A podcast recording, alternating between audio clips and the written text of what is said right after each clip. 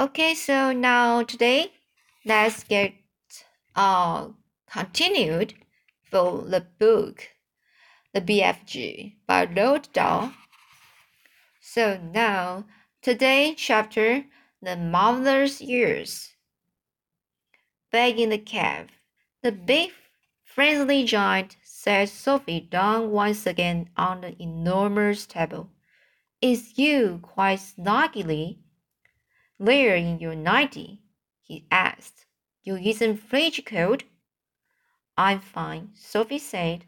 I cannot help thinking, said the BFG, about your poor mother and father. By now they must be jipping and scopping all over the house, shouting, Hello, hello, where is Sophie gone? I don't have a mother and a father, Sophie said.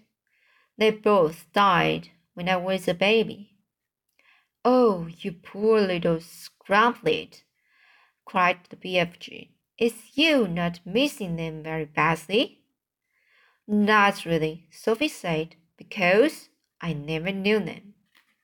You is making me sad, the BFG said, rubbing his ear eyes. Don't be sad, Sophie said. No one is going to be worrying too much about me. The place you took me from was the village orphanage. orphanage. We own orphans in there. You is an orphan. Yes. How many is there in there? Ten of us, Sophie said. All little girls. Was you happy there? The BFG asked. I had it, Sophie said. The woman who ran it was called Mr. Clunkers, and if she caught you breaking any of the rules, like getting out of bed at night or not folding up your clothes, you got punished. How is getting punished? She locked us in the dark cellar for a day and a night, without anything to eat or drink. The rotten old rat raspberry, cried the BFG. It was horrid, Sophie said. We used to dread it. There were rats down there. We could hear them creeping about. The filthy old fizzwiggler, shouted the BFG. That is the horridest thing I is hearing for years. You is making me sadder than ever. All at once, a huge tear that would have filled a bucket rolled down one of the beef BFG's cheeks and fell with a splash on the floor. It made quite a puddle. Sophie watched with astonishment. What a strange and moody creature that this is, she thought.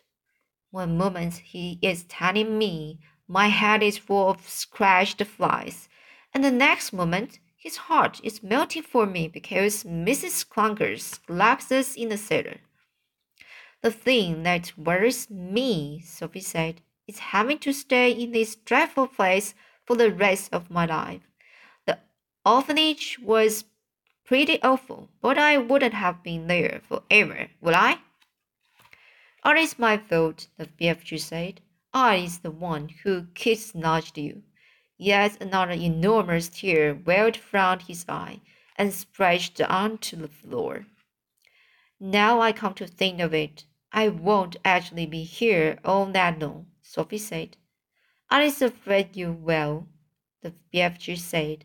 No, I won't, Sophie said. Those brutes out there are bound to catch me sooner or later and have me for tea. Is never letting that happen, the BFG said. For a few moments, the cat was silent. Then Sophie said, May I ask you a question? The BFG wiped the tears from his eyes with the back of his hand and gave Sophie a long, thoughtful stare. Shoot away, he said. Would you please tell me what you were doing in our village last night? Why were you poking that no chopping that trumpet thing into the Guthrie children's barrel, and then blowing through it. Aha! cried BFG. sitting up suddenly in his chair. Now V is getting noisier than the Parker. And the suitcase you were carrying, Sophie said. What on earth was that all about? The BFG stared suspiciously at the small girl sitting cross-legged on the table.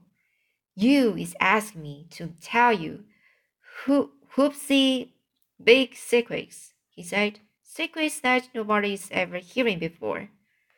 I won't tell a soul, Sophie said. I swear it. How could I own anyway? I'm stuck here for the rest of my life. You could be telling the other giants. No, I couldn't, Sophie said. You told me they would eat me up the moment they saw me. And so they would, said the BFG. You is a human being, and human beings is like straw bunkers and cream to those giants. If they are going to eat me the moment they see me, then I wouldn't have time to tell them anyway anything, would I? Sophie said. You wouldn't, said the BFG. Then mm-hmm. why did you say I might? Because I is brimful of buzz burgers, the BFG said. If you listen to everything I'm saying, you will be getting earache. Please tell me what you were doing in our village. Sophie said, I promise you can trust me. Would you teach me how to make an elephant? Elephant, the BFG asked. What do you mean? Sophie said. I would dearly love to have the an elephant to ride on. The BFG said dreamily. I would so much love to have a jolly big elephant and a girl riding through a green forest, picking peachy fruits off the trees all day long. This is a sizzling hot, mark front, mark front, frumping country we is living in. Nothing grows in it except snozzcumbers. I would love to go somewhere else and pick peachy fruits in there in the early morning from the bed of an elephant. Sophie was quite moved by this curious statement. Perhaps one day we will get you an elephant, she said, and peachy fruits as well. Now tell me what you were doing in our village. If you is really wanting to know what I am doing in your village, the BFG said, I is blowing a dream into the bedroom of those children. Blowing a dream? Sophie said. What do you mean? I is a dream blowing giant, the BFG said. When the other giants is galloping off every what's way and wish to swap swallowed human beings I is scuttling away to other places to blow dreams into the bedroom, bedrooms of sleeping children. Nice dreams, lovely golden dreams, dreams that is giving the dreamers a happy time. Now, hang on a minute, Sophie said. Where do you get these dreams? I collect them, the BFG said, waving an arm towards all the rows and rows of bottles on the shelves. I have billions of them. You can collect a dream, Sophie said. A dream isn't something you can catch hold of. You is never going to understand about it, the BFG said. That is why I is not wishing to tell you. Oh, please tell me, Sophie said. I will understand. Go on, tell me how you collect dreams. Tell me everything. The BFG settled himself comfortably in his chair and crossed his legs.